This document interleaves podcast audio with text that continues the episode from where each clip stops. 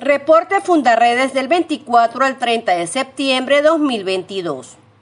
Ante el Consejo de Derechos Humanos de la Organización de las Naciones Unidas, Clara Ramírez, coordinadora de Derechos Humanos y Documentación de Fundarredes, denunció la criminalización y persecución en contra de las organizaciones no gubernamentales, sindicalistas y personas defensoras en Venezuela, donde abordó el caso del director general de Fundarredes, Javier Tarazona, quien se encuentra detenido arbitrariamente desde julio de 2021. La representante destacó que el caso de Tarazona se conoce por el trabajo de la misión de la ONU, pero hay otros cuyas historias son desconocidas. El pasado 28 de septiembre continuó la audiencia de juicio del director general de Fundarredes Javier Tarazona y los activistas Rafael Tarazona y Omar de Dios García, acusados injusto y arbitrariamente de terrorismo e instigación al odio. Activistas y defensores de derechos humanos siguen elevando la voz en pro de la libertad plena de los tres miembros de la organización.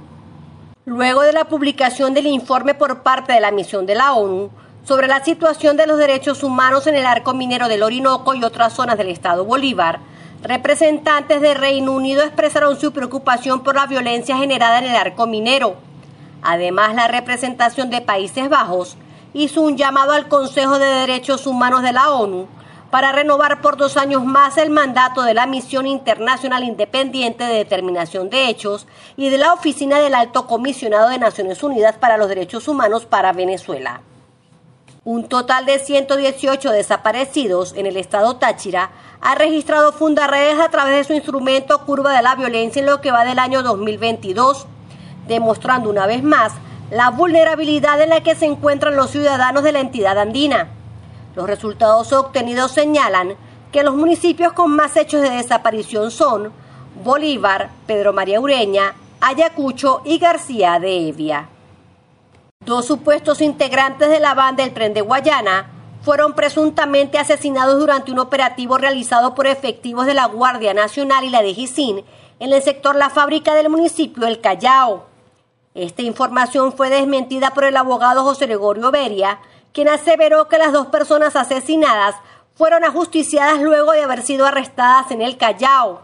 Y por eso la información publicada por la institución militar respecto al caso es falsa y carece de datos importantes como las identidades de los hoy oxisos.